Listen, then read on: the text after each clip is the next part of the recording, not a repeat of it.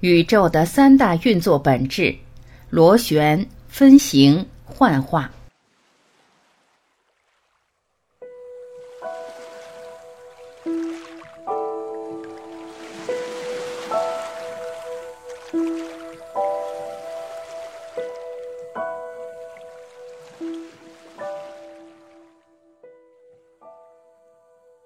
首先，请你们记住一个概念：万字符，宇宙的三大运作本质：螺旋、分形、幻化。六字真言。创世之初是一个点，可就是这些无数大小不同的点，幻化出了这无限丰富的宇宙和世界。道生一，一生二，二生三，三生万物。人类的基因，万物的基因序列都是如此。无论你们如何称呼这些名字，也许是星球，也许是原子，也许是电子云，都无法改变这种亘古不变的运作形式：螺旋、分形、幻化。很多佛像都有这个符号——万字符，含义是宇宙的三大运作本质：螺旋、分形、幻化。宇宙、万物、生命、物质，都按着六字真言的运作方式在运转，在螺旋，在汇聚，在生成，在生长，在碰撞，在毁灭。螺旋，宇宙中的一切都是以螺旋的形式互相吸引、碰撞、排斥，产生新的螺旋结构。这就是宇宙的第一大法则——螺旋。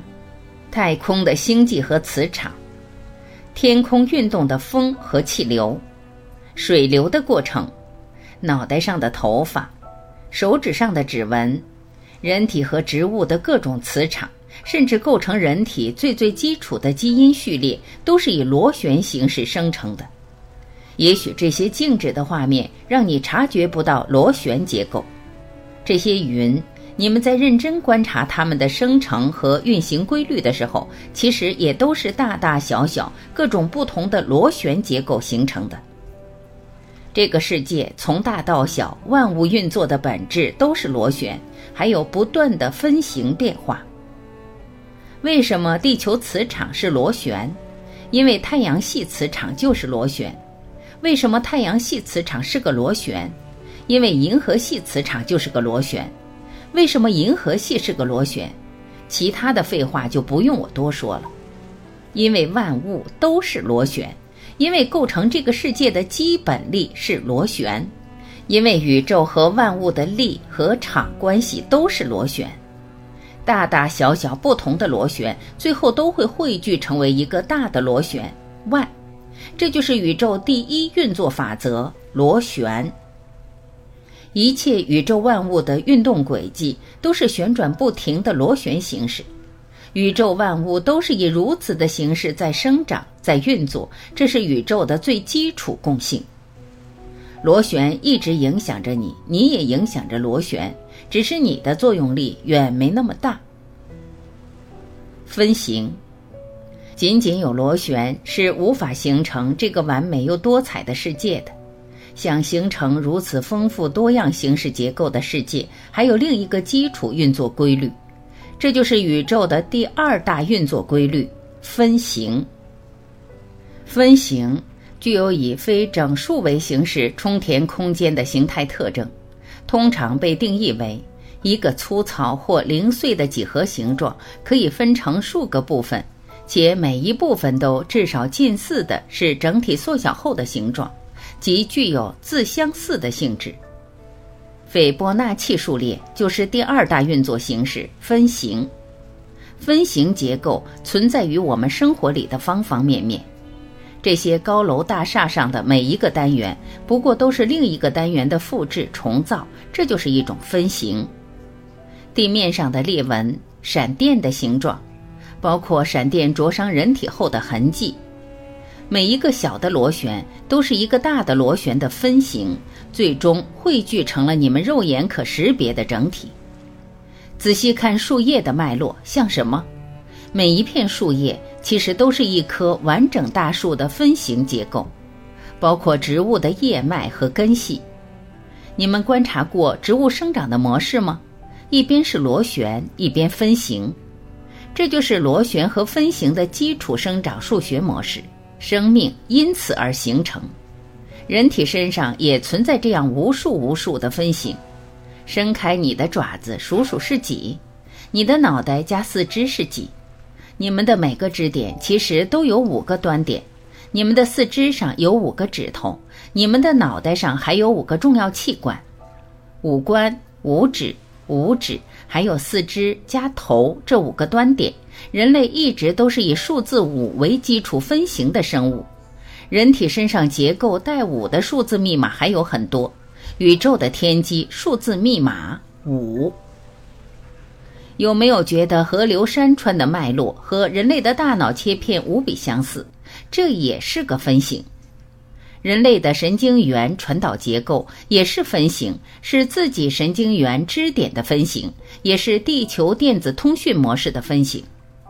人类的神经和宇宙星云是何其相似，从小到大，这些都是分形。从地球本身的结构映射到人类大脑生长模式，一切的一切都是以螺旋形式分形的结构罗列堆叠序列而形成。而分形结构在计算机艺术领域里更是常见。只要告诉计算机一些最基础的运作模式算法。计算机自己自动按分形脚本自动生成的图像，这些自动分形的脚本就是这个世界的很多基础运作规律模式。说到这里，还有一个最重要的佛教概念要提示给你们，这就是莲花生。古代的科学家是以自己的发现和成就来给自己命名的，这就是他的号，也就是你们所谓的外号。莲花生这个词的含义，其实就是宇宙本质螺旋分形幻化六字真言里的第二本质分形，也就是掌握了矩阵的终极知识的人，了解了矩阵的九宫结构之间的罗列原理的人，类似人类学校里大学二年级这样的概念。莲花生其实本意就是分形几何。在计算机图像生成技术的二 D 分形表达图上，这分形结构之中的小小人就是那传说中的莲花生了。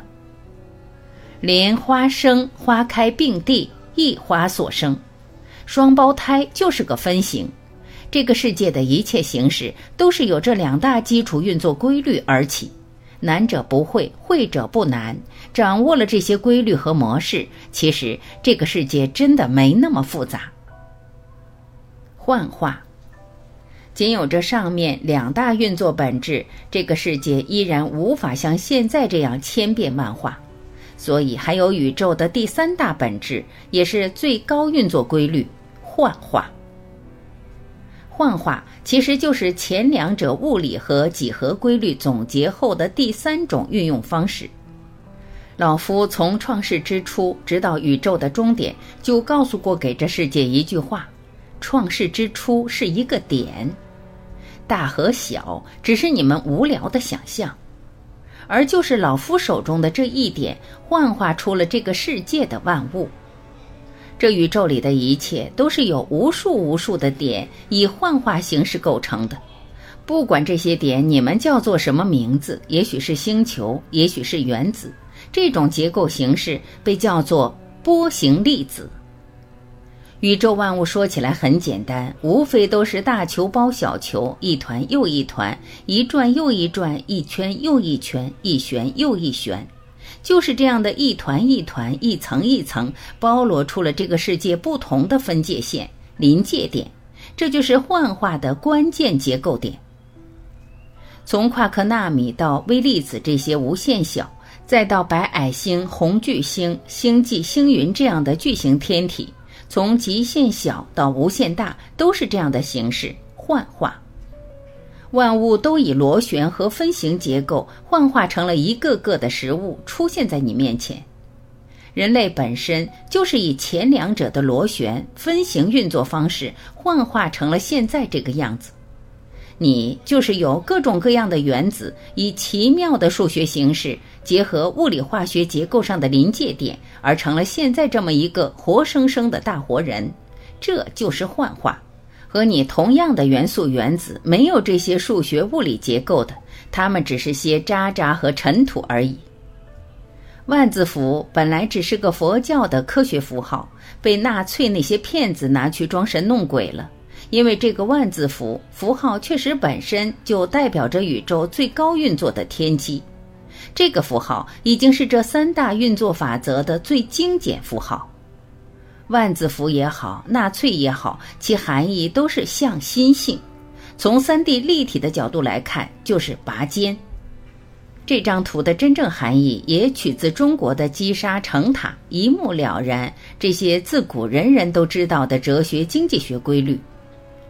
你能看出这两个标志的关系吗？只不过是同一个物体的侧面和顶面两个角度的看法而已，并不只是美国的旗号是拔剑，中国的旗号也是拔剑。一眼望去，全世界的国旗除了行星就是十字架，还不足够让你们思考点什么？好了，今天的万字符宇宙的天机就讲完了，足够让你们了解这个万字符是怎么回事了。而宇宙的十一个维度概念是建立在这最基础的三大法则之后的，对宇宙万物结构的又一次重新归纳和划分，更细化了。